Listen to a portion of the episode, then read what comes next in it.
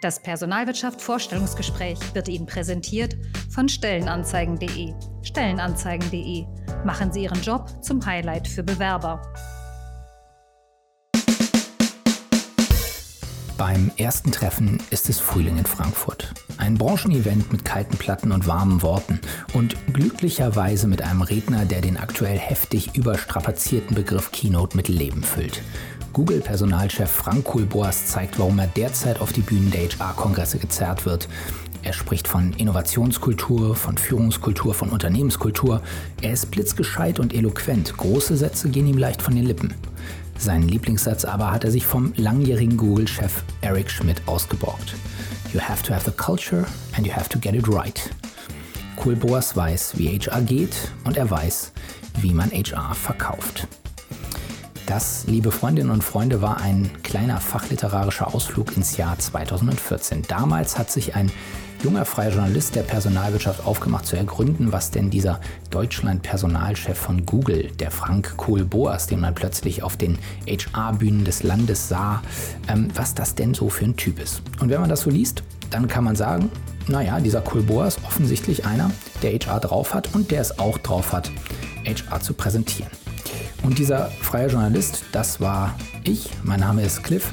Ich bin inzwischen Chefredakteur der Personalwirtschaft und für die HR-Medien im FAZ Fachverlag inhaltlich verantwortlich. So auch für diesen Podcast und ich freue mich sehr, dass ihr nach unserer kurzen Winterpause wieder zu uns gefunden habt. Wir haben wieder spannende Leute, die wir euch ähm, zeigen wollen, auf die persönliche Art, personaler, ganz persönlich von mir aus. So kann man dieses Format ähm, abkürzen, wenn man das so möchte. Das Personalwirtschaft-Vorstellungsgespräch ist wieder da und wir gehen in die nächste Folge mit Frank Kohl-Boas, dem Leiter Personal und Recht der Zeit Verlagsgruppe. Und was soll ich noch groß erzählen? Ich brauche auch nichts mehr aus 2014 vorlesen. Wir gehen jetzt direkt ins Jahr 2022, ins Hier und Jetzt und ich freue mich, dass Frank Kohl-Boas Zeit für uns hatte.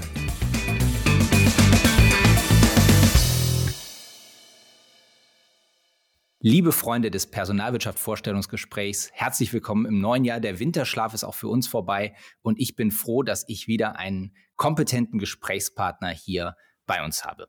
Mir gegenüber, mir zugeschaltet, virtuell, ist der Leiter Personal und Recht der Zeit Verlagsgruppe. Es ist Frank Kohlboas. Ich grüße dich, Frank. Viele Grüße nach Hamburg oder in die Nähe von Hamburg, glaube ich. Ne?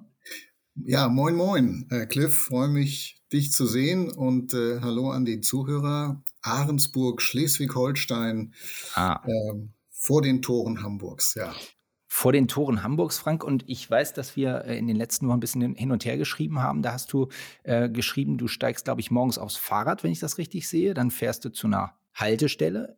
In der, an der Haltestelle fährst du dann nach Hamburg. So habe ich das verstanden, jedenfalls. Ja, das ist eine wunderbare Routine. Es sind in der Tat so äh, pro Distanz sechs Kilometer mit dem Rad hin und zurück, also zwölf. Dann damit ist sichergestellt, dass ich einmal am Tag irgendwie in Bewegung komme.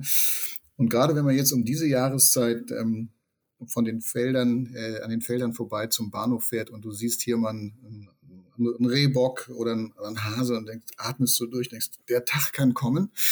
Äh, dann springe ich in den Pendelzug, in dem äh, habe ich meistens auf der Hinfahrt, gucke ich ein bisschen die Nachrichten an, Zeit Online, Spiegel Online und solche Sachen. Und, Faznet ähm, natürlich. Und die Faz, das Faznet, also das ist dann das Lesen am, äh, auf dem Smartphone. Mit der Rückfahrt nehme ich gerne was mit, was ich äh, mir entweder besser verstehen oder lesen muss aus von der Arbeit oder dann auch Zeitungen, die wir da ja bei uns, bei dir und bei uns zur, zur Hauf haben.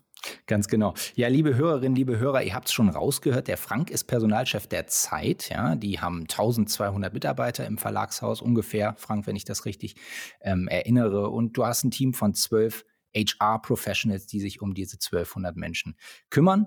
Und ähm, ihr stellt natürlich fest, ich persönlich bin ja beheimatet im, im Haus der FAZ, ähm, aber dennoch, man sieht an diesem Podcast, ich hoffe, das wird auch so ausgehen in dieser knappen Stunde, dass man sich auch zwischen diesen Häusern freundschaftlich und produktiv verbunden sein kann. Also Frank, ich bin sehr froh, dass du bei uns bist. Ihr kennt den Frank womöglich aber auch von HR-Bühnen. Ihr kennt ihn womöglich auch als Präsidiumsmitglied des Bundesverbandes der Personalmanager hier in Deutschland. Ihr kennt ihn womöglich als einen derjenigen Top 40 Köpfe, die mehrfach in der Liste der Kollegen vom Personalmagazin als die Praktiker, ähm, die diese Szene voranbringen, ähm, ja, ge ge gewürdigt wurden. Und ihr kennt ihn als den ehemaligen ähm, ja, Nord Nordeuropa-Personalchef äh, von Google. Damals, Frank, das war vor, ich würde mal sagen, acht, neun Jahren, da bist du so ein bisschen auf die, ja, auf die Bühnen der HR-Szene gekommen. Damals hatten wir auch zum ersten Mal Kontakt. Das war eine Zeit, in der du sehr präsent warst. Jetzt bist du in einem, in einem ganz anderen Unternehmen, denke ich, als es Google eines war. Ein, ein internationales, ähm, sehr buntes Unternehmen. Jetzt bist du in der Zeit ein sehr tradiertes Haus, denke ich, in, in Deutschland, ein sehr traditionsreiches. Ähm, darüber werden wir reden, über diese Entwicklung, die auch deine Karriere genommen hat. Jetzt gucken wir uns aber erstmal unsere drei Einstiegsrubriken an, unsere kleinen drei Einstiegssätze. Ähm, Frank, du hast es schon gesehen, wir nennen es ja drei Antworten in drei Sätzen. Das ist, glaube ich, bisher noch keinem gelungen, diese Antworten in diesen drei Sätzen zu geben. Ähm, wir versuchen es einfach ein drittes Mal oder ein viertes Mal mit dir und gucken, ob es hier klappt. Wir fangen mal an mit Das bin ich. Ein in vielen Aspekten privilegierter alter weißer Mann wahrscheinlich mittlerweile, der ähm, das große Glück hat, äh, mit dem Personalberuf auch seine Berufung gefunden zu haben. Das hört sich sehr gut an. Das waren sogar äh, weniger als drei Sätze. Vielen Dank für diesen Impuls. Dafür stehe ich hoffentlich für in der Wahrnehmung anderer für eine wertebasierte Grundhaltung, ähm, die dem Gegenüber den, den geschuldeten Respekt gegenüberbringt äh, und und positive äh, und große Zuversicht ausstrahlt, was das Gestalten von Zukunft angeht. Ähm, ich glaube, sagen zu können, dass wir Menschen gesprochen haben, die das bestätigen würden. Dazu später mehr. Das ist mein Job. Eine Organisation weiterzuentwickeln, äh, immer darauf achtend, was der Reifegrad der Organisation, aber auch ihrer Menschen ist und dabei den Einzelnen größer zu machen und hin zu einer menschenzentrierten Arbeitswelt äh, beizutragen. Mhm. Wir haben eben kurz über diesen Übergang Google zurzeit haben wir kurz gesprochen und du hast eben ja auch vom Reifegrad gesprochen. Ähm, wie war das 2018, glaube ich, als du den, den, den Switch vollzogen hast? Was waren da so die größten Kulturbrüche, Kulturveränderungen ähm, zwischen diesen beiden doch vom Nat naturell her sehr unterschiedlichen Organisationen? Ja, ähm, danke für die Frage. Das war mein äh, fünfter Arbeitgeber und es war der größte Wandel auch für mich selber. Ich hatte vorher in internationalen Matrix-Organisationen arbeiten können. Die Worte Prozess, Struktur, ähm, Klarheit auch häufig in den Rollen war gegeben und ich kam in ein Unternehmen, was ich auch wollte, wo ich, worauf ich mich bewusst eingelassen habe, was sich anfühlt wie ein familiengeführtes Unternehmen. Äh, in der Ausrichtung eher national, ähm, Dinge noch gar nicht so ausgereift und ausdefiniert, äh, sehr stark an den handelnden Persönlichkeiten und Führungskräften ausgerichtet mit der für mich spannenden Aufgabe zu gucken, was kann man von den handelnden Personen mit all den richtigen Entscheidungen, die sie treffen und getroffen haben, institutionalisieren, damit es Teil der DNA dieser Organisation wird. Und in meinen Gesprächen mit äh, den, den der, Teilen der Geschäftsleitung der Zeit war sehr deutlich, dass die Zeit immer weiter wuchs und sich vieles etwas anfühlte wie so ein Konfirmationsanzug, der zu klein wird. Mhm. Und äh, die, die, schöne Aufgabe, ein, ein Unternehmen im Wachstum zu begleiten, die sagen, ja, wir haben viel Erfolg gehabt und wir müssen irgendwie weiter, aber das eine oder andere, was wir mit Erfolg gemacht haben, passt nicht mehr. Was müssen wir da ändern? Mhm. Ähm, und, und das war anders als beispielsweise in den Konzernen. Ähm, es war natürlich auch der, der Reifegrad oder das, was ich sozusagen übernommen habe als Personalabteilung, äh, gänzlich, sie war gänzlich anders aufgestellt, sie war anders gestafft ähm, sie hatte ein anderes äh, Positionierung in der Unternehmung und auch ganz andere Erwartungen. Mhm. Und so gesehen gab es ganz viele verschiedene Facetten, ähm, die diesen Wechsel zu einem für mich äh, sehr großen gemacht haben und mhm. auch nach fast vier Jahren ist noch nicht alles, was ich mir vorgenommen habe, zu verändern, ähm, sondern in, in Erfüllung gegangen oder zu, zum, zum Abschluss gekommen. Hm. Du warst ja vorher, um das auch für unsere Hörerinnen und Hörer nochmal einzuordnen, du warst ja in vielen wirklich multinationalen äh, Gruppen tätig. Ne? Du warst bei Unilever, du warst bei Shell, du warst bei Coca-Cola und letztlich dann bei Google. Das sind alles, wenn man so sagen kann, Weltkonzerne, die sind natürlich in HR auch vollkommen anders aufgestellt, als es eine, eine, eine Zeitverlagsgruppe sein kann überhaupt. Ne? Das heißt, ähm, das sind wahrscheinlich viele Spezialisten in spezialisierten Einheiten, die sich um spezialisierte Themen international kümmern und ihr seid vermutlich tendenziell aus der Historie wahrscheinlich eher ein Generalistenteam gewesen, als du dort reingekommen bist. Ja, es war tatsächlich, ähm, hatte man mir so gesagt, eine Personalverwaltung, die wir übernommen haben. Mhm. Das, das sagt heute zum Glück keiner mehr.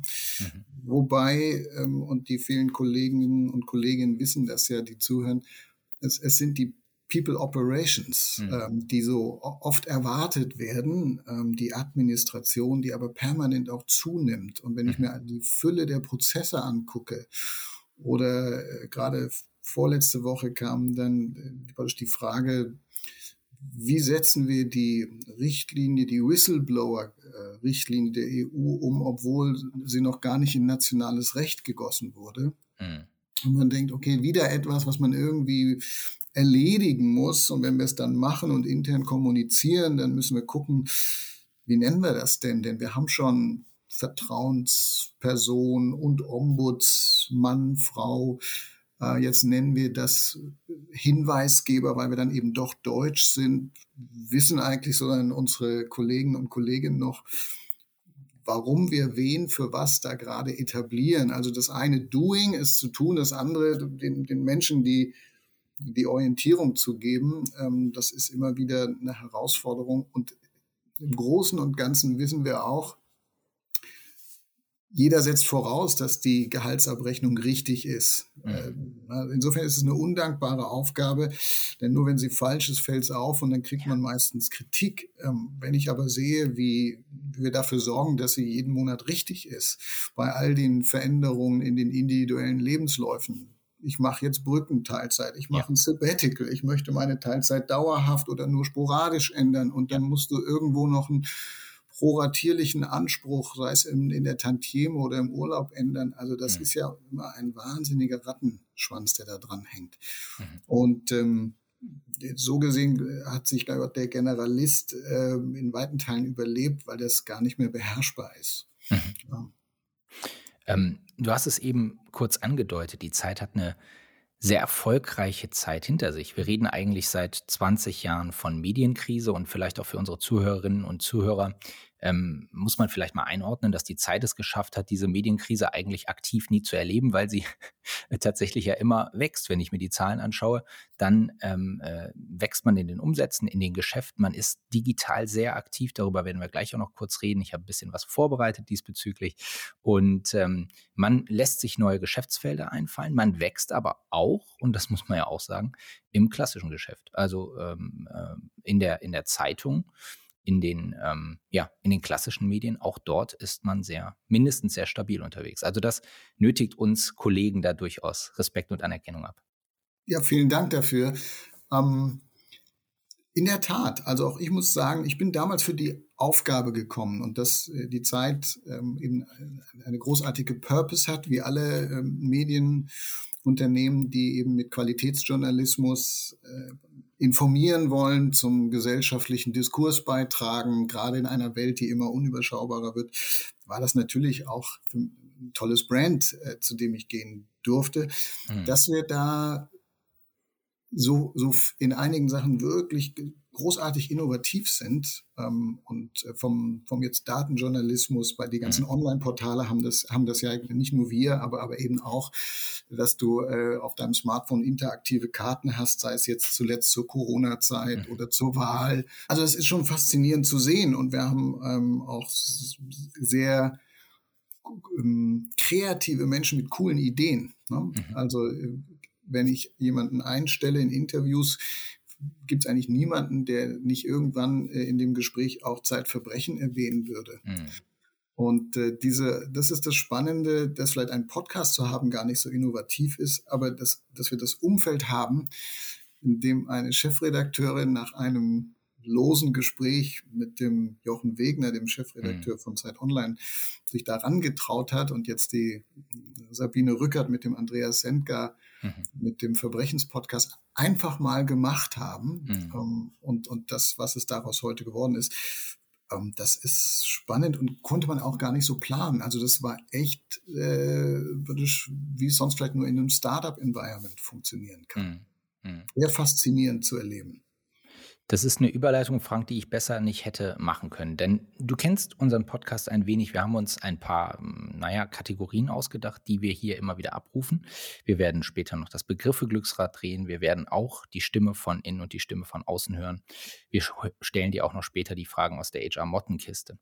Und du weißt, wir können die PR-Bremse ziehen. Ja, wenn du hier zu sehr schwadronierst und schwafelst, dann spielt der Matthias hier gleich einen quietschenden Sound ein und dann wirst du mundtot gemacht. Und dann heißt es bitte wieder, ähm, sich auf die Realität zu konzentrieren. Aber dieses Mal, ja, weil nämlich deine Kollegen bei der Zeit so kreativ und digital unterwegs sind, weil ich dafür wirklich großen Respekt und Anerkennung habe und mir auch selber diese Sachen sehr gern anhören, anhöre. So sagt man, glaube ich, auf Deutsch. Ähm, deswegen habe ich mir überlegt, ich könnte jetzt mal vor den Augen der Weltöffentlichkeit geistigen Diebstahl betreiben. Und zwar geistigen Diebstahl bei Jochen Wegner und Christoph Arment. Das sind nämlich, der Jochen Wegner ist der Chefredakteur von Zeit Online und der Christoph Arment ist der Editorial Di Director inzwischen des Zeitmagazins und, nicht zu vergessen, Herausgeber der Weltkunst. Ähm, und die beiden machen ja den wunderbaren Alles gesagt Podcast, Frank. Den kennst du vielleicht. Und ähm, dort gibt es ja das A- oder B-Spiel. A oder B oder weiter. Da ist der Gegenüber aufgefordert, ähm, Begriffspaare, die ich gleich nennen werde, zu den Begriffspaaren den einen oder anderen Begriff sich auszuwählen. Schnell und intuitiv. Die steigen gerne mal ein mit ähm, Snooze oder Aufstehen. Dann soll man sich schnell entscheiden, was man dann macht. Sie haben sich mit der Zeit, äh, also über die Zeit entschieden, dass man 10% der Begriffe auch mit weiter beantworten darf. Ich habe mir 30 aufgeschrieben, du darfst also dreimal weiter sagen. Und ich hoffe, dass die Kollegen mir das vergeben werden und dass dein guter Draht im Haus äh, und unsere journalistische Verbindung dazu führt, dass ich das hier einmalig und exklusiv mit dir klauen darf, dieses Format. Absolut. Prima. dann, lieber Frank, lass uns einstarten, reinstarten in A oder B oder weiter. Ähm, wir fangen an mit ein paar HR-Begriffen und dann gehen wir eher ins Persönlichere. Off we go. Recruiting oder Retention? B. Remote oder Präsenz?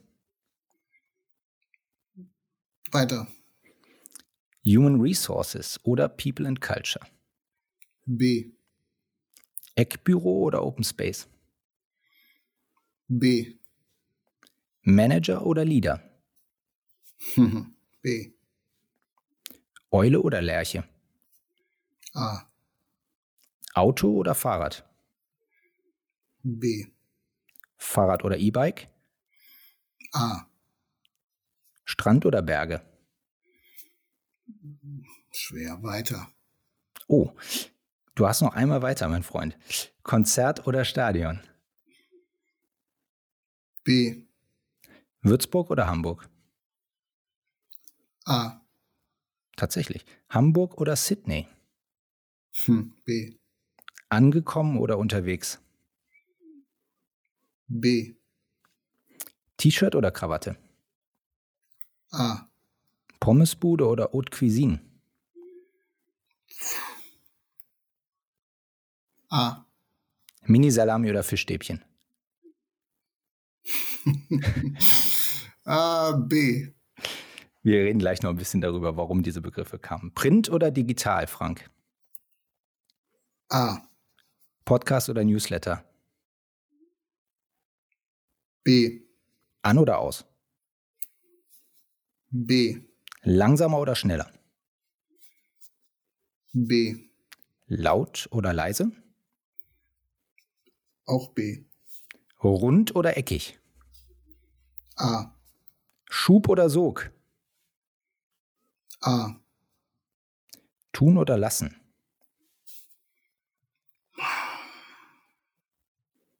A. Jetzt muss ich die Zunge etwas lockern. Uncomfortably excited oder comfortably numb? A. Wort oder Bild? A. Wort oder Tat? B.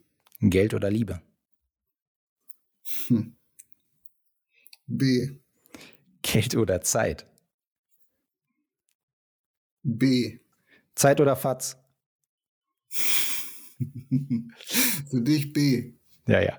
Passt. Ich danke dir. Das waren 30. Du hast das herausragend gemacht und obwohl du deine Weiter ja doch relativ früh äh, in, in Stellung gebracht hast, hast du es ja am Schluss mit nur zwei äh, sehr gut durchgeschafft. Ja, ähm, das glaub, Weiter war auch mehr so ein Unentschieden. Bei Sand oder Berge willst du ja immer das, was du gerade nicht hast. Ne? Und ja äh, ich habe hier die Ostseeküste vor der Tür. Da können wir an einem Samstag sagen, wenn wir jetzt losfahren, sind wir vor den Hamburgern da. Ja. Und dann vermisst man natürlich einfach diese unglaublichen Landschaften. Und ich bin mal mit äh, meiner Frau und unserem Hund äh, über die Alpen gegangen. Und äh, das kann ich nur jedem empfehlen. Das war eine fantastische Erfahrung und das Leben aus acht Kilo Rucksack hat riesen Spaß gemacht. Mhm. Ähm, also insofern habe ich da länger überlegen müssen. Ja, wunderbar. Also ähm, ich, ich liebe auch beides und ich finde diese Frage auch, also es ist ja keine Frage, diese Entscheidung finde ich auch geradezu ähm, mindestens gemein. Also ein paar Punkte müssen wir vielleicht unseren Hörerinnen und Hörern mal ein bisschen erläutern, warum wir die da aufgeschrieben haben. Ähm, das eine ist ja Würzburg oder Hamburg. Du hast ja unter anderem in Würzburg studiert und da auch dein erstes Staatsexamen gemacht, wenn ich das richtig nachvollziehe. Korrekt, ja. Und hast ja auch Würzburg gesagt. Das fand ich erstaunlich.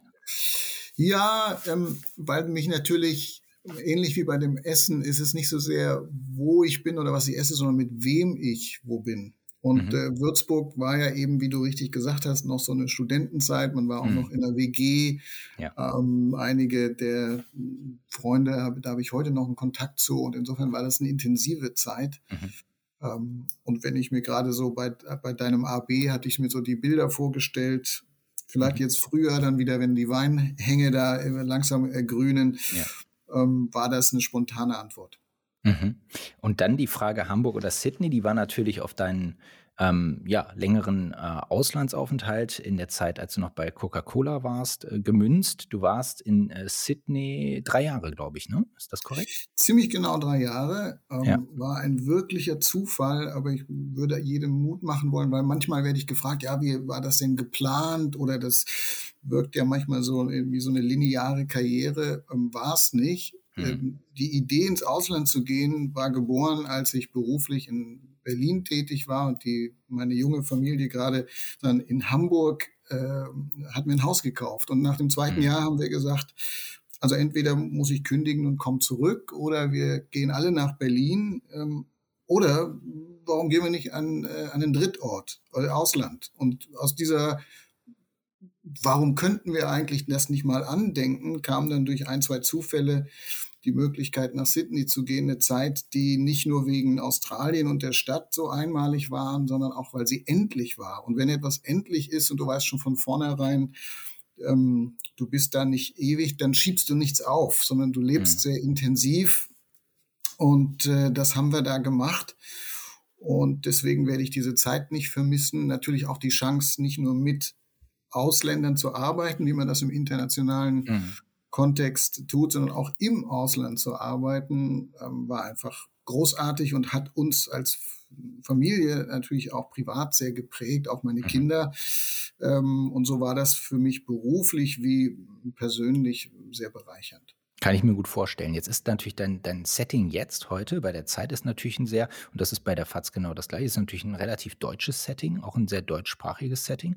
Ähm, ja. Vermisst du dieses Interkulturelle manchmal, das Internationale? Ich sehe, wenn ich dein LinkedIn-Profil äh, verfolge, dann, dann hast du ganz viele Leute international, denen du auf Englisch gratulierst oder irgendwie für einen Impuls äh, dankst oder ähnliches. Da ist fast ausschließlich ähm, englischsprachige Kommunikation. Deswegen vermute ich, dass das dieses internationale Herz weiter in dir schlägt. Also gut, LinkedIn, äh, dass das öfter Englisch ist, ist ja vielleicht klar, weil es als internationale Plattform ist. Aber in der Tat, das, das vermisse ich. Ähm, es war, fand ich immer bereichernd, so andere Perspektiven und äh, habe zum Beispiel lange und oft auch und gerne auch mit meinem polnischen Kollegen zu Google-Zeiten gesprochen über mhm. Perspektiven. Das war immer hochspannend. Wenn man das dann noch in Irland macht, über in einem, in einem Irish Pub, ja. umso mehr. Wir haben eine Diversity and Inclusion Steering Committee in der ähm, Georg von Holzbrink Holding. Mhm. Die ist international besetzt. Habe ich immer mhm. große Freude zuzuhören, wenn die ähm, amerikanischen und englischen Kollegen von Arthur Macmillan ähm, mhm. berichten. Mhm. Und äh, wir haben Gott sei Dank in dem äh, Zeitverlagskosmos Spotlight. Das sind unsere ja. Fremdsprachenmagazine in München und äh, da gibt es die italienische Redaktion und ja. die spanische und die französische. Leider bin ich da auch durch Corona viel zu selten. Und selbst wenn man da ist, waren jetzt zumindest in den letzten zwei Jahren selten alle da. Also ich genieße das dann auch mal mit, mit zum Smalltalk mindestens, mich mit den Kollegen mhm. auszutauschen. Aber ja, die Facette äh, international ähm, fehlt mir hier. Und das daraufhin daraufhin war auch dieses Begriffspaar angekommen oder unterwegs ge gemünzt. Also dieses, dass der Weltenbummler immer noch so ein bisschen in dir wohnt. Und du hast dich auch für unterwegs entschieden. Ja, ähm, wir sind jetzt gerade, ich habe zwei Töchter, die jüngere hat jetzt letztes Jahr angefangen zu studieren. Wir sind Empty Nester. Ähm, oh ja. Jetzt kaum sind natürlich die Kinder aus dem Haus, stellt sich die Frage, wie kümmert man sich um, um die ältere Generation? Ja.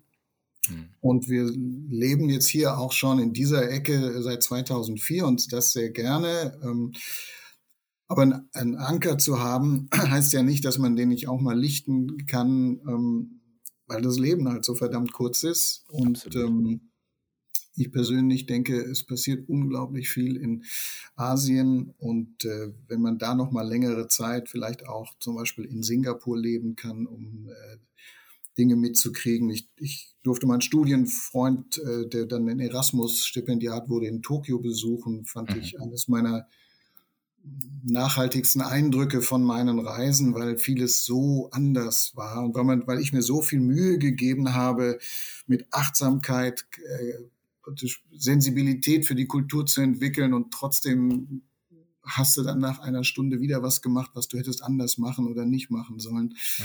Um, da würde ich auch gerne mal wieder hin. Also ja, will nicht ausschließen, dass ich da auch noch mal längere Zeit ähm, im Ausland lebe. Wann und ob das äh, auch einen beruflichen Kontext hat, weiß ich nicht, habe ich mir noch keinen Kopf drum gemacht. Aber ich mhm. habe das immer als bereichernd erlebt.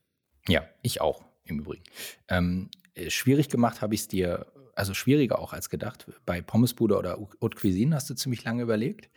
Ähm, und dann äh, die Frage Mini-Salami oder Fischstäbchen, die bezog sich auch ganz konkret auf deine berufliche Laufbahn und zwar auf deinen, ich glaube, den ziemlich ersten Step, ne? als du dein Trainee gemacht hast und dann in der Unilever-Gruppe, ähm, ja, im, in, einem, in einem Fleischwerk, glaube ich, deinen dein Dienst versehen hast. Erzähl uns mal, was da so über die Produktionsstraße fuhr. Ja, also hm, vielleicht kurz zum Hintergrund, wie du, du hast es schon erwähnt, ich hatte, war Jurist, hatte das zweite Staatsexamen, hatte durchaus auch überlegt, ähm, vielleicht mit ein, zwei Kollegen eine Kanzlei äh, zu mhm. gründen. Das kam unter, aufgrund einiger Gründe so nicht zustande und meine Frau hatte gesagt, ob wir uns ja nicht wieder äh, Richtung Norddeutschland orientieren können. Dann haben wir gesagt, mhm. Bremen ist zu klein dafür. Meine, ich habe meine Frau in Bremen kennengelernt ähm, lass uns mal nach Hamburg orientieren. So, und dann habe ich mich einfach auch mal so äh, aus der Hüfte geschossen, weil ich vorher als, als Jurastudent wenig Touchpoints mit Unternehmen hatte bei Unilever beworben. Und ähm, habe eigentlich erst in dem Assessment Center festgestellt, dass diese ganzen bunten Bilder, so ein Werk mit Gleisanschluss, äh, dass man, wenn man bei äh, Unilever anfängt, im Zweifelsfall gar nicht in Hamburg anfängt, sondern bei Edelweiss in Kempten oder äh, Cuxhaven mhm. im Fisch. Und bei mir mhm. wurde es dann äh, die Fleischwerke Ansbach. Mhm. Und äh, das war ein Jahr, was ganz prägend war, sicherlich für meine berufliche Entwicklung. Wir sollten dort nämlich ein Unternehmen an Produktionsmethoden hinführen, Stichwort Kaizen, mhm. äh, wie sie bisher nur im Automobilbau vorhanden waren. Mhm. Und das bedingte ganz viel Change. Und so war ich, wenn man so will, mein, mein erster Chef Hendrik Böhmer hat da eine tolle Guidance und gleichzeitig eine lange Leine gelassen, ähm, der, der Change Manager für Lernen und Weiterbildung. Und ich durfte dann mit Damen in der Endverpackung zusammensitzen und sagen, was machen wir hier eigentlich anders und was können sie in ihrer Freizeit, da war eine Ups. Feuerwehrfrau und landwirtschaftlicher Betrieb und, und, und. Und diesen Menschen wieder Mut zu machen, dass sie da eben nicht nur die, die Tiefzieherfolie gerade ruckeln, wenn da die, die, die Bifi nicht reinrutscht, sondern dass sie ähm, viel mehr können, wenn wir es ihnen nur erlauben. Das war sehr, mhm. äh, war eine schöne Erfahrung und deswegen waren das die Beefies. Ich habe mich für Fischstäbchen entschieden, weil ich tatsächlich danach zwei Jahre bei Frozen Fish in Bremerhaven gearbeitet mhm. habe für die war dort verantwortlich für die operativen, äh, also Blue-Color-Mitarbeiter. Und äh, da war ich sehr oft beim Wechsel von Früh- zu Mittagsschicht in der Verkostung. Mhm. Ähm, und durfte also mitprobieren. Und es gibt tatsächlich äh, große geschmackliche Unterschiede zwischen dem Fischstäbchen, wie man es in Italien isst, oder in äh, Deutschland oder dann wiederum in Belgien. Mhm. Hm. Das hat damit zu tun mit Gewohnheiten. Ne? Also der Engländer hat immer Kabeljau erwartet, mhm. der Italiener hm, vielleicht auch eher Seelachs und bei dem Deutschen musste es nach Fisch riechen, wo der Italiener sagen würde, hm, ist der noch gut. Also das waren so spannende, spannende Momente in der Lebensmittelindustrie. Ja, und du hast mir auch an anderer Stelle mal erzählt, dass du sogar mit einer Mitarbeiterin aus der aus dieser Produktionsebene ähm, sogar heute noch Kontakt hast, ne? Ja, ähm, da gab es äh, Frauen in der Endverpackung, das waren so wie Vorarbeiterinnen. Und ähm, das Tolle war, in, in so auf in Produktionsniveau sagen die Menschen dir sehr schnell und klar, was sie von dir denken, entweder durch ihre Körpersprache oder durch die Fragen und Antworten. Und mhm. ähm, ich kam mit dieser äh, Dame, die vom, vom Balkan kam, irgendwie sehr gut klar und die sprach immer sehr sehr hart und streng. Herr Kolboas, was wir machen müssen. Und das klang, wenn ich mich mit ihr unterhalten habe, fast wie ein Auftrag. Ich bin tatsächlich heute noch mit ihr in gutem Kontakt äh, zu, insbesondere zu Weihnachten. Und ähm, wir waren damals so ein, wenn ich in die Halle kam, man grüßte sich, man unterhalt, unterhielt sich kurz. Äh, das war einfach ein super, ja, eine super Arbeitsbeziehung. Sehr kollegial. Machen Sie Ihren Job zum Highlight für Bewerber. Der geneigte Hörer, die geneigte Hörerin dieses Podcasts, die müssen nicht lange überlegen, wozu dieser Slogan gehört. Die wissen natürlich, der gehört zu Stellenanzeigen.de. Denn Stellenanzeigen.de ist, und da bin ich wirklich persönlich froh drüber, der Partner dieses Podcasts, der Partner, der auch gesagt hat, wir gehen auch in dieses neue Jahr wieder zusammen und dementsprechend der Partner, der auch für uns ein Highlight darstellt. Ähm, ihr wisst, mit dem äh, Gutscheincode Highlight erhaltet ihr 10% Rabatt beim Kauf einer Online-Stellenanzeige mit Laufzeit von 60 Tagen im Onlineshop. Und ich schlage vor, ihr macht das diesmal einfach. Einfach mal den Gutscheincode Highlight eingeben im Stellenanzeigen.de Onlineshop, die 10% Rabatt mitnehmen und ähm, den Link dazu findet ihr in den Show Notes. Und jetzt sagen wir es nochmal alle gemeinsam. Stellenanzeigen.de. Machen Sie Ihren Job zum Highlight für Bewerber. Meine persönliche Empfehlung, einfach machen. Viel Spaß dabei. Ein letztes Begriffspaar, auf das ich nochmal genauer schauen wollte, ist das äh, Thema Uncomfortably Excited oder Comfortably Numb. Da war mir natürlich das Wortspiel ähm, mit dem Pink Floyd-Song und dem Google ähm, Credo, könnte man vielleicht sagen. Ne? Ähm, das war mir da recht. Ähm, erzähl doch nochmal über dieses Google Credo Uncomfortably Excited. Ich glaube, das hast du ja durchaus auch in deine weitere Karriere mitgenommen. Ja, ähm, also das kam tatsächlich aus der Google-Welt. Es war immer so die Frage, hm, push, pusht sich der Einzelne, pushen wir die Unternehmung. Ähm, wir hatten ja eben auch mit Larry und Sergey so zwei Visionäre, die permanent eigentlich den Status quo in Frage gestellt haben und sagen, was geht da noch? Und aber eben wenn du so willst, nicht aus Verzweiflung, sondern eben aus dem Excitement. Und äh, das, das war schon oder ist nach, wahrscheinlich nach wie vor Teil der Unternehmenskultur und springt auf den Einzelnen über, wenn man also ein beruflich neugieriger Mensch ist und wenn man auch sagt, wie kann Weiterentwicklung findet ja immer im, im Uncomfortable statt. Hm. So, wenn man jetzt, äh, wenn man vielleicht zu, zu sehr in dieses Uncomfortable gepusht wird oder sich pusht, dann ist natürlich auch das Risiko da, dass man dass man darin ertrinkt. Aber wenn man äh, so ein bisschen sich immer wieder aus der eigenen Comfortzone traut und sagt, ich probiere das mal. Und äh, das kann man auch ein Stück weit lernen, diese Unsicherheit zu akzeptieren, dass es da kein richtig oder falsch gibt oder dass man vielleicht eben dabei auch mal auf die Nase fällt und wieder aufstehen muss. Ähm, dann kann man dieses dieses eigene, ich probiere jetzt mal, was ich noch nicht gemacht habe, ich traue mir das mal zu, ich kann das wahrscheinlich auch, nur Mut, dann ist dieses uncomfortable eben auch exciting. Hm. Genau, ich kann das wahrscheinlich auch, habe ich mir ja auch gedacht, als ich diesen öffentlichen Diebstahl begangen habe. Deswegen nochmal auf dem Wege äh, meinen herzlichen Dank an äh, die Kollegen Jochen Wegner und äh, Christoph Arment. Und ähm, falls Sie das nicht tolerieren, was ich hier gemacht habe, dann müssen Sie es vielleicht an die Kollegin Rückert weitergeben. Dann kann ich in der nächsten Folge von Zeitverbrechen ja ähm, analysiert werden. Also auf dem Wege meinen herzlichen Dank und vielleicht musst du sonst deine Machtposition als Personalchef nochmal nutzen, um äh, den, den Schaden von mir abzuwenden. Ähm, nicht nur die Kollegen haben ja Rubriken, das haben ja auch wir. Und wir haben die beliebte Rubrik die Stimme von innen und die Stimme von außen. Die Stimme von innen, das ist immer ein Kollege, eine Kollegin, die in deinem Unternehmen arbeitet und dich sozusagen von innen kennt. Ja, also aus diesem Unternehmen. Die Stimme von außen ist jemand, der dich von außen kennt. Wir fangen an, üblicherweise mit der Stimme von innen. Das macht Sinn, von innen nach außen. Du weißt noch nicht, wer diese Stimme uns gegeben hat. Du weißt auch nicht natürlich, was die Person über dich gesagt hat. Keinen blassen Schimmer. Genau.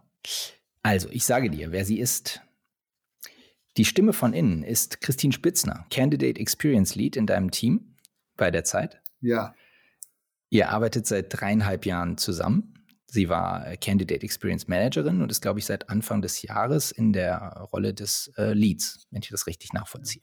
Also ähm, Christine ist, ist eine großartige Kollegin und eine der besten Recruiterinnen, die ich kenne. Ich weiß, dass ich gerade ihren Marktwert hochtreibe, aber was diese Kollegin leistet und geleistet hat, und das sieht man auch in unseren Kununu-Scores, die ganz wesentlich auf ihr Wirken äh, zurückzuführen sind bei den äh, durchschnittlichen Beurteilungen für Bewerbungen, enorm. Ich habe mir eine riesen mhm. Freude, mit ihr zusammenzuarbeiten.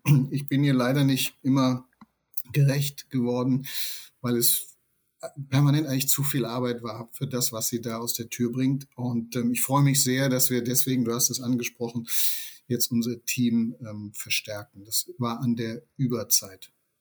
Mhm. Ähm, wir schauen mal, ob sie diesen Blick ähm, auf, die, auf das jeweilige Gegenüber dann auch teilt, diesen positiven. Also, was fällt mir zu Frank ein? Sie schreibt folgendes. Frank ist ein absoluter Netzwerker. Er bringt überall Menschen zusammen und hat gefühlt unendlich viele Kontakte und bringt viele neue Impulse in unser Team. Er ist ein Visionär, er sieht das große Ganze und schafft es, andere Menschen für HR-Themen zu begeistern. Als mein Vorgesetzter ist er mir gegenüber sehr wertschätzend, gibt mir wahnsinnig viele Freiheiten und steht auch spontan als Sparringspartner zur Verfügung. Nicht selten stehe ich mit einem Hast du einen kurzen Moment in der Tür und teile mit ihm meine Ideen. Vielen Dank dafür, schreibt sie mit einem Smiley. Ich habe sehr großes Vertrauen zu ihm. Mir fällt nichts ein, was ich ihm nicht direkt sagen könnte.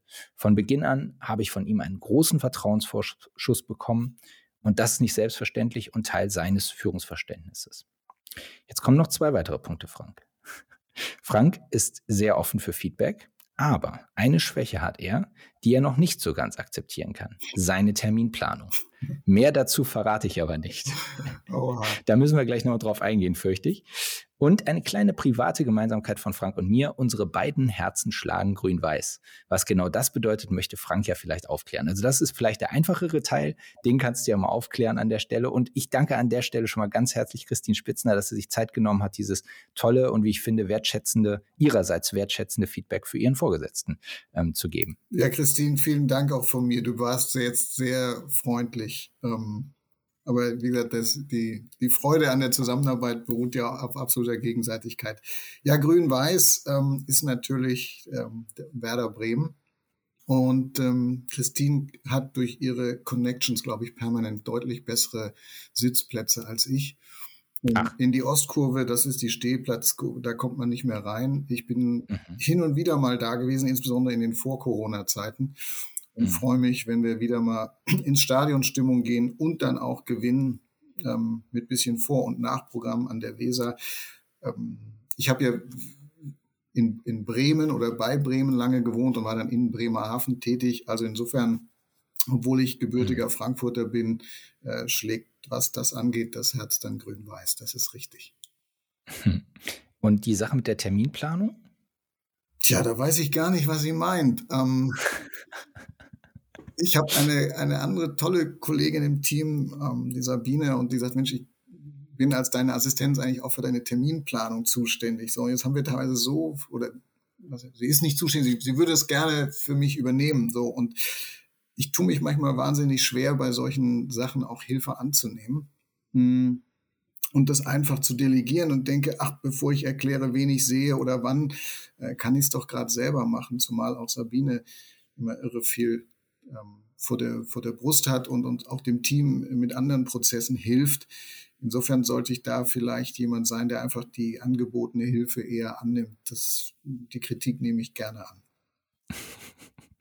Ja, ähm, ja, aber doch ein, ein tolles Feedback unterm Strich, glaube ich. Das hört man doch auch mal ganz gerne als, als Chef auch mal gelobt zu werden, würde ich, würde ich denken. Das ist eine, eine ganz warme Dusche und die nehme ich nicht für selbstverständlich. Ähm, ich habe ein ganz fantastisches Team, was hart arbeitet, was super committed ist, was auch daran die feste Zuversicht, ein Unternehmenswert von uns teilt, dass wir Dinge eben zum Besseren entwickeln können. Und ähm, Christine ist da auch eine Treiberin, äh, wie auch viele andere in dem Team.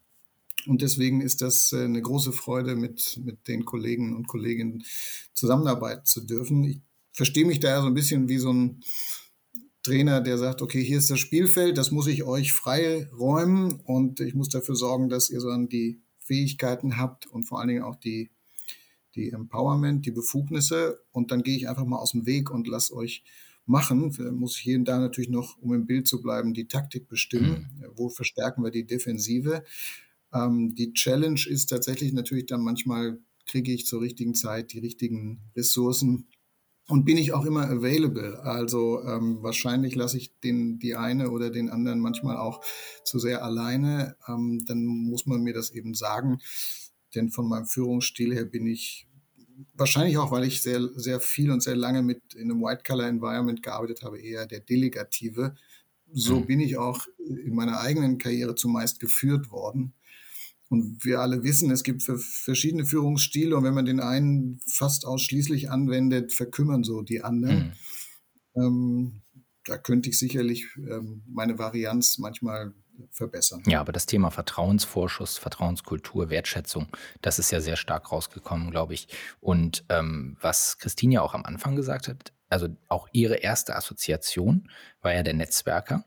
Ähm, das merken wir uns mal für die Stimme von außen, die gleich kommt.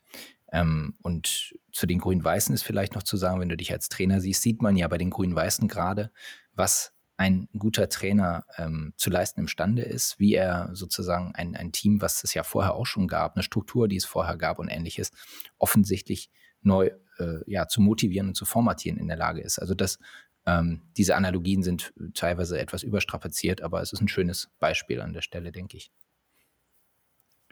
Ja, danke. Wir gehen ähm, über zur Stimme von außen. Die Stimme von außen ähm, entbehrt nicht einer gewissen Prominenz in der HR-Szene. Oha. Sie ist eine weibliche Stimme und sie ist die Präsidentin des Bundesverbandes der Personalmanager. Es ist Inga Dransfeld-Hase. Ihr beiden ja. arbeitet natürlich im Präsidium des BPM zusammen. Ihr seid dort ähm, in verschiedensten ja, Gremien, in verschiedensten Projekten engagiert und kümmert euch darum, dass HR-Managerinnen und Manager in Deutschland ähm, ihren Job gerne machen, dass sie eine Stimme auch politisch haben und dass sie einen der absolut größten und immer noch ja, führenden Kongresse jedes Jahr erleben. Und ich glaube, da hast du auch ein, deine Finger im Spiel. Wir hören uns jetzt aber erstmal, was Inga Dransfeld-Hase und auch hier meinen ganz, ganz herzlichen Dank an Inga ähm, uns zu dir gesagt hat. Und das hat sie uns per Sprachnachricht geschickt. Überraschung, lieber Frank, hier ist die Inga, heute als Stimme von außen. Ja, wie sehe ich dich? Du bist ein großartiger Netzwerker. Und allein schon deswegen passt du so gut zu uns äh, in den BPM, in das Ehrenamt, in das Netzwerk. Du kennst sie alle, du rührst in total vielen Pötten Und das ist ganz wunderbar, denn da bereicherst du uns einfach mit deinen Denkanstößen. Wenn du dann zurückkommst und sagst, Mensch, das könnte man mal machen, Netzwerk nicht nur sein, drüber reden, sondern das bin ich auch. Und dann stellst du die Verbindungen her. Das ist großartig. Danke dafür. Und du bist ein Organisationstalent, denn ohne dich und den lieben Thymian im Tandem, da gäbe es quasi den alljährlichen Personalmanagement-Kongress nicht. Themenstränge, Redner, Formate, alles das ist richtig, richtig viel Orga. Das muss zusammenpassen, das muss den Zahn der Zeit treffen. Und das macht ihr. Chapeau dafür. Und ja, wir alle teilen zwar nicht unbedingt deine Liebe da zu Werder Bremen und da gibt es ja verschiedene Strömungen bei uns, aber was wir alle umso mehr mögen, sind deine Weihnachtskarten. Das ist immer was äh, Besonderes und da freuen sich viele drüber. So vielleicht im letzten Jahr die Geschäftsstelle. Und für die, die zuhören und dich ein bisschen besser noch kennenlernen, da kannst du ja vielleicht gleich mal erklären, was deine neue Liebe ist oder wen wir da auf deinem WhatsApp-Profilbild, äh, Status sehen, denn das könnte ja wohl auch von Interesse sein. Ich wünsche euch eine gute Unterhaltung und ganz, ganz liebe Grüße. Auf bald! Ja, vielen lieben Dank nochmal, Inga. Das war super, dass du uns das hast ähm, zukommen lassen. Ja, was ist denn deine neue Liebe? Was ist denn da auf deinem WhatsApp-Status zu sehen, Frank? Ja, ja, ja, ja, ja. Also, äh, Inga, lieben, lieben Dank dafür. Das ist auch sehr wohlmeint. Ähm, großen, den, den Credit für den PMK verdiene ich so gar nicht. Da gibt's den Wahnsinnskollegen Thymian, der da es schafft, mit durch viel Wordsmithing ähm, eine sehr gute Grundstimmung und Tonalität reinzubringen. Und das, die Organisation liegt natürlich im Wesentlichen bei dem Team der Quadriga. Ich habe einfach das große Glück und die Freude, da mit drauf zu gucken, ähm, Beiträge zu leisten oder mal jemanden zu vernetzen und zu gucken, wird das Ganze was Rundes. Und äh, ich freue mich, wenn das in der Personaler-Community auch so ein bisschen der Kongress ist, wo man sagt, naja, da sollte man dann schon mal dabei sein oder da kommt was Gutes raus. Seid mal alle gespannt auf das, was wir da in diesem Jahr auf die Bühne stellen. Ähm, wir haben jedenfalls große Ambitionen, dass es wie äh, bei jedem guten Projekt noch besser wird als im letzten Jahr. Äh, watch this space. Ja, und ähm, angesprochen hat Inga ein Foto, das hat mir tatsächlich meine Tochter in die WhatsApp gestellt. Ähm, ich hatte nämlich zum Abitur eine Vater-Tochter-Reise ausgelobt und zwar ein Husky-Schlitten-Tour in, ähm, in Schweden. Und das war wirklich äh, große Klasse, nicht nur wegen der intensiven Zeit Vater, Tochter und viele Gespräche ja. im Zug dahin. Ähm, man muss auch irgendwie mit dem Zug bis in diese verlassene schwedische Landschaft kommen, mhm. um überhaupt zu ermessen, wie weit weg man dann mhm. ist.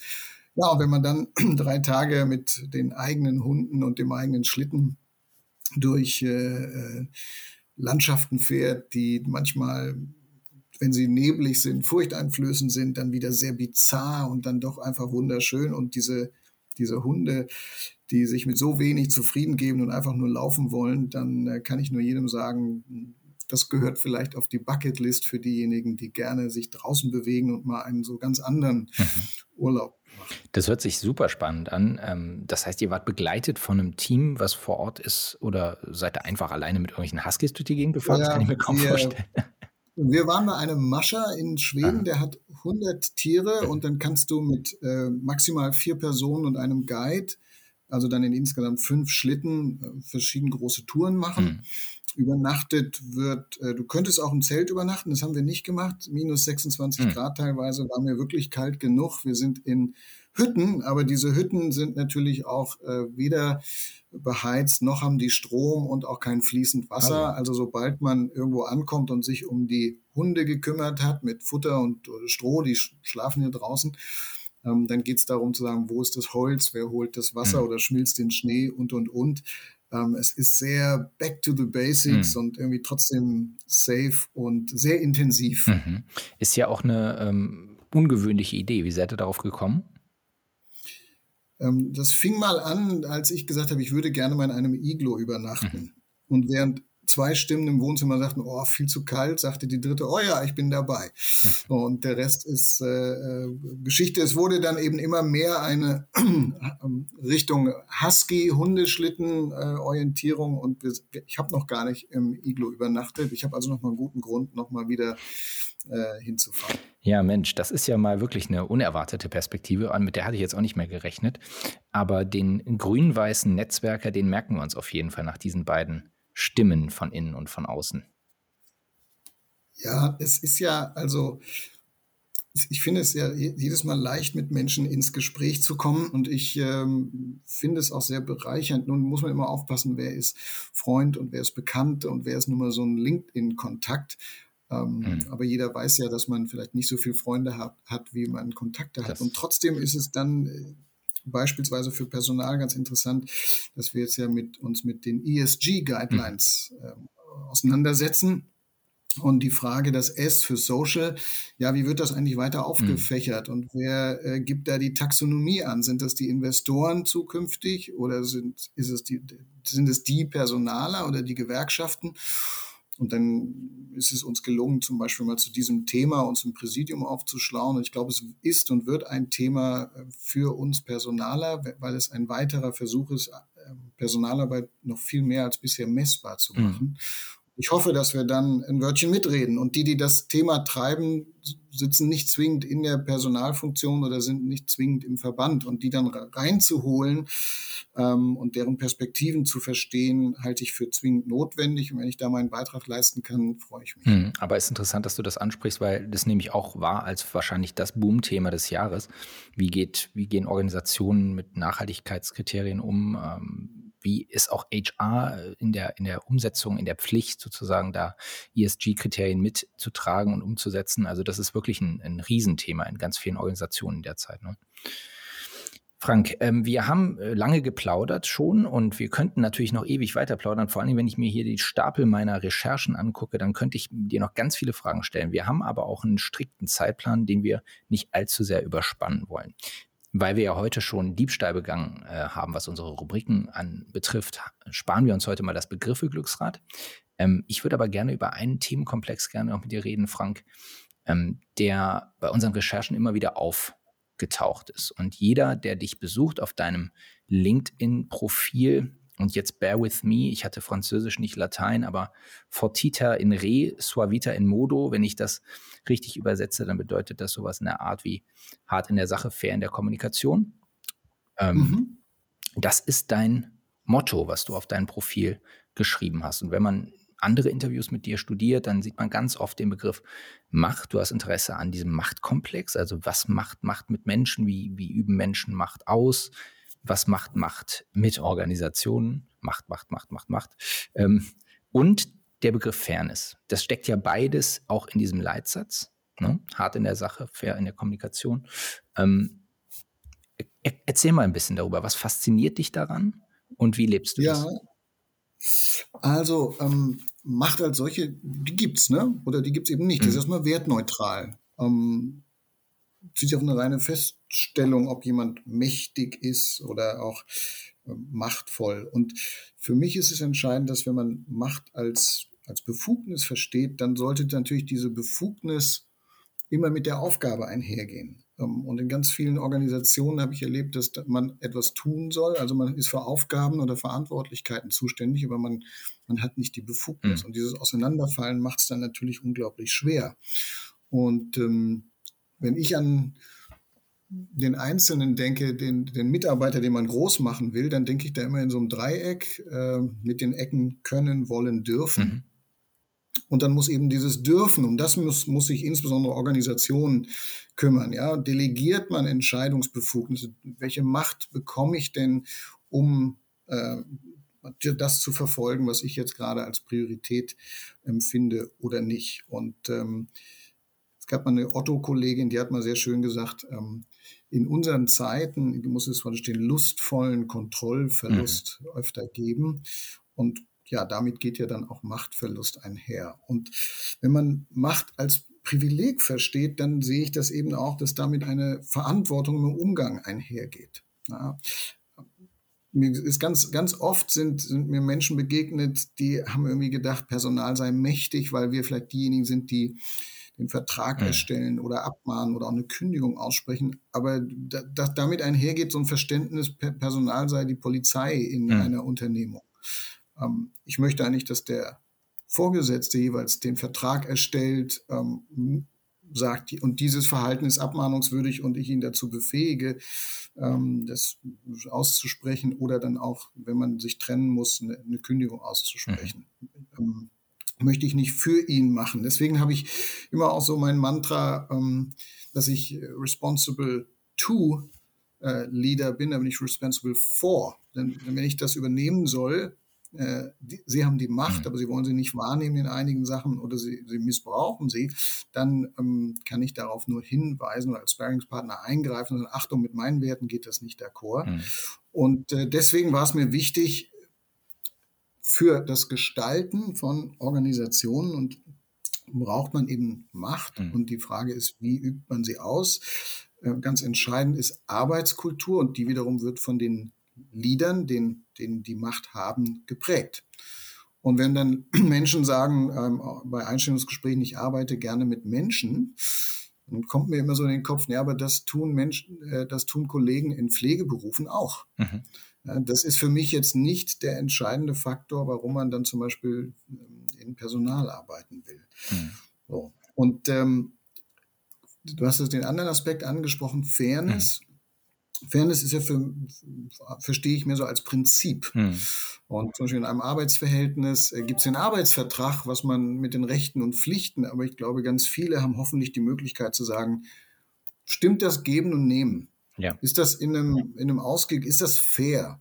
Und äh, das kann ja sehr dynamisch sein. Ja? Manchmal muss man vielleicht deutlich mehr arbeiten, aber man merkt, Mensch, diese Arbeit führt auch wohin, sie gibt mir Energie oder sie gebührt einen Erfolg und vielleicht wäre ich auch am Erfolg beteiligt, dann, dann gebe ich vielleicht auch gerne dieses mehr an Stunden hm. dran. Man kann genauso hart arbeiten, um Risiken äh, zu minimieren. Das, das zieht vielleicht eher Energie oder wenn man eine, eine Werkschließung vor sich hm. hat, ist das wahnsinnig hart. Trotzdem wäre dann der Anspruch, da fair zu agieren hm. als Prinzip ob der Einzelne, der dann arbeitet wie ein Berserker, dass man sagt, okay, das wird jetzt sehr hart in den nächsten ein, zwei Monaten und danach müssen wir dafür sorgen, dass, du, ja.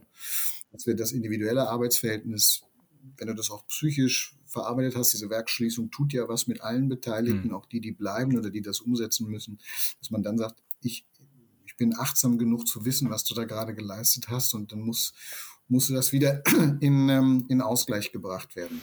Du hast eben von Geben und Nehmen gesprochen, Givers and Takers, Adam Grant. Ähm, wie gehst du damit um, wenn jemand ganz offensichtlich und immer wieder lieber nimmt, als dass er gibt, wenn das in deinem Arbeitsumfeld der Fall ist?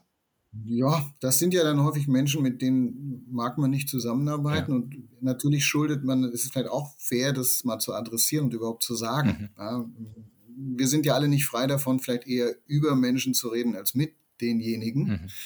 Ähm, wäre wahrscheinlich noch eine weitere Podcast über Soziologie und Menschenkenntnis und Psychologie und so weiter. Ähm, aber man muss es den Leuten erstmal sagen. Hm. Dann merkst du eigentlich, dass du mehr nimmst als gibst. Oder dass ich, ich fühle mich hier gerade wie die Leinwand, auf der du dein Bild malst. Da möchte ich aber gar nicht sein. Das wird gar nicht immer so wahrgenommen oder so gesehen. Und dann muss man Haltung bewahren. Ich habe mein, meine Kollegen immer dazu vergattert zu sagen, egal was wir hier machen, wir schulden die Loyalität dieser Organisation und nicht einer Person, auch nicht mir. Wenn ich Dinge falsch mache, dann erwarte ich von euch, dass ihr sie adressiert. Äh, und wenn nicht bei mir, dann eben auch woanders. Mhm. Und damit äh, ist jeder bisher und ich, ich inklusive ganz, ganz gut gefahren. Und das ist eine, die Werthaltung bei mir selber ist so, kann ich mir in den Spiegel gucken? Mhm. Ja, und, oder habe ich das Gefühl, ich verliere meinen geraden Gang. Und wenn ich den, das gerade Rückgrat nicht haben kann, dann läuft irgendwie was grundfalsch und dann muss ich reagieren, selbst wenn es mir selber vielleicht wehtut. Ja, wir hören es schon, deine Termine poppen auf. Ähm, wir haben schon ein bisschen am nächsten Termin rumgeschraubt, deswegen bewegen wir uns nun mit großen Schritten ähm, auf das Ende dieses Gesprächs hin. Und da werden wir wieder traditionell, denn traditionell endet dieser Podcast mit den Fragen aus der HR-Mottenkiste. Fragen aus der HR-Mottenkiste. Das sind also die Fragen, die HRler immer schon gestellt haben und, naja, aller Voraussicht nach auch immer weiter stellen werden. Und ich stelle dir die Frage, lieber Herr Kolbors, wo sehen Sie sich denn in fünf Jahren? Ich habe ja immer mal, das wurde ich mal intern hier gefragt und habe gesagt, ja, ich möchte eigentlich maximal auf drei Jahre denken. Mhm. Und dann haben einige gedacht, er will nach drei Jahren gehen. Mhm. Also ich bin schon vier Jahre mhm. da. Ähm, die, diese Annahme habe ich nicht erfüllt. In fünf Jahren, da bin ich äh, 57, 58. Können wir dann nochmal einen Podcast machen? Dann kann ich dir das sagen, ob ich dann noch in einem Büro sitze oder vielleicht gerade in, keine Ahnung, in einem Zelt in der Tundra. Ich weiß, ich weiß es nicht. Fünf Jahre und 58 finde ich ein sehr gewagtes Statement zu machen. Aber ich freue mich drauf. Ähm, ich glaube, es gibt viele Möglichkeiten. Ich habe das Glück, noch bei guter Gesundheit zu sein und mich auch so zu fühlen. Ähm, watch this space. Hm. Ähm, ich glaube, jemand, der so, ja, äh, agil ist und ähm, geistig und körperlich beweglich wie du, der wird, der wird noch einige Ziele erreichen. Ich kann dir jedenfalls sagen, wo du wo wir dich vor, vor fünf Jahren gesehen haben. Damals hast du uns nämlich den HR-Lebenslauf ähm, ausgefüllt für unsere Printausgabe damals oder für unser Magazin jedenfalls. Ähm, und da hast du was Interessantes gesagt. Und das ist dann wirklich der Abschluss dieses Dialogs. Ähm, da hast du erzählt, dass du auch mal erwogen hast, aus HR rauszugehen. Zum Beispiel bei Google damals Richtung Vertrieb, das hätte dich gereizt. Oder auch das Thema Policy oder Government Relations, was ich jetzt mal mit tendenziell mit Lobbyarbeit Richtung Politik übersetzen würde, oder? Das wären so zwei Bereiche, die dich, ähm, die dich gereizt hätten. Gibt es diesen Blick sozusagen außerhalb der HR-Bubble heraus? Gibt es den noch für dich oder ist das ein Thema, was eher mittlerweile ad acta ist? Ja, also ähm, dass ich diese beiden Bereiche genannt habe, hat damit zu tun gehabt, dass man bei dem Vertrieb bei Google natürlich sehr stark im Consultative Selling mhm. war, weil man Unternehmen in die tra digitale Transformation mitgenommen hat. Da ging es also auch um Change und um Wandel mhm. und weniger um ein Produkt. Ja, und ganz ähnlich ja auch bei der bei Policy und Government Relation wie kriegt man eine Gesellschaft, wie kriegt man auch Gesetzgeber damit hin, sich der digitalen Transformation zu stellen und was sind die Chancen und was sind die Risiken. Mhm. Ähm, als ich von Google gegangen bin, habe ich tatsächlich gesagt, so und jetzt möchte ich mich vielleicht auch öfter ähm, politisch engagieren und bin in eine Partei eingetreten, aber ich habe noch überhaupt keine Kraft gefunden, mich an den vielen Abenden und Wochenenden dann da zu engagieren. Ähm, daraus ist zumindest mal der BPM geworden. Mhm in dem ich sehr gerne aktiv bin und meinen Beitrag leiste. Aber ich will das gar nicht ausschließen, dass ich mich eben auch ähm, anders einbringe. Ich habe jetzt derzeit keinen Verein, in dem ich Mitglied bin, aber ähm, dass wir für Interessen einstehen sollten als, als Bürger, ja. als Nachbarn ähm, und dass wir uns eben auch organisieren, sei das themenspezifisch oder spontan oder auch über Verbände, Vereine. Mhm. Das finde ich für unser Gemeinwesen sehr wichtig und äh, das mache ich und das mache ich auch weiterhin. Wobei einem Verein hast du dich doch verschrieben und zwar dem SV Werder Bremen ja, glaube ich, auch ganz offiziell als Mitglied, ne? ja, lebenslanges Mitglied. Ähm, genau, ein bisschen Leiden muss sein, zumal macht, zuletzt machen sie ja Freude. Aber danke, dass du die Frage nochmal stellst. Ähm, lieber Frank, ich danke dir für deine Zeit, erstens. Ich danke dir für deine Offenheit, zweitens. Ich danke dir für diese wirklich, wie ich finde, kurzweilige Stunde. Und wir hätten, wie gesagt, hier liegen noch ganz viele Zettel um mich rum. Wir könnten das noch an anderer Stelle fortsetzen. Hier sind noch ein paar Fragen offen. Aber du hast uns, glaube ich, allen gezeigt, ähm, dass du ein, ja, ein visionärer Personaler, ein begnadeter Netzwerker, ein leidenschaftlicher Werder Bremen-Fan und offensichtlich auch ein guter Chef bist. Und das war doch gar nicht mal so wenig in einer Stunde. Ich danke dir dafür. Ich danke unseren Stimmen von innen und außen, der Christine und der Inga, ganz, ganz herzlich. Und ich danke den Kollegen aus dem Hause der Zeit für ihre ähm, Gnade mir ihre Konzepte Ach. einfach einzuverleiben und das einfach mit dir hier einmal durchzuspielen. Hat Spaß gemacht. Also das äh, muss ich ganz ehrlich sagen, das ist echt ein toller Gesprächsbeschleuniger. Das muss man mal zugeben. Cliff, ganz, ganz herzlichen Dank dir und dem Team, die das organisieren. Ähm, war, war mir eine Freude und ähm, ich hoffe, dass wir viele der Zuhörer auf den Veranstaltungen der Personalwirtschaft oder des BM, BPM wiedersehen. Und wenn du das nächste Mal in Hamburg bist, dann äh, plaudern wir gerne offline bei, bei hoffentlich einer Tasse Espresso auf unserer Dachterrasse. Sehr gern. In der Sonne mit Blick auf Michel. Würde ich, weißt Bescheid? Würde ich mich absolut freuen. Vielen lieben Dank dir, Frank. Und jetzt schnell rein in den nächsten Termin, der klingelt ja schon. Macht's gut. Danke euch. Danke, Tschüss. Frank. Tschüss. Das Personalwirtschaft Vorstellungsgespräch wurde Ihnen präsentiert von Stellenanzeigen.de. Stellenanzeigen.de. Machen Sie Ihren Job zum Highlight für Bewerber. Das Personalwirtschaft Vorstellungsgespräch ist eine Produktion der FAZ Business Media. Redaktion Lena Onderker, Produktion, Schnitt und Ton Matthias Kobier.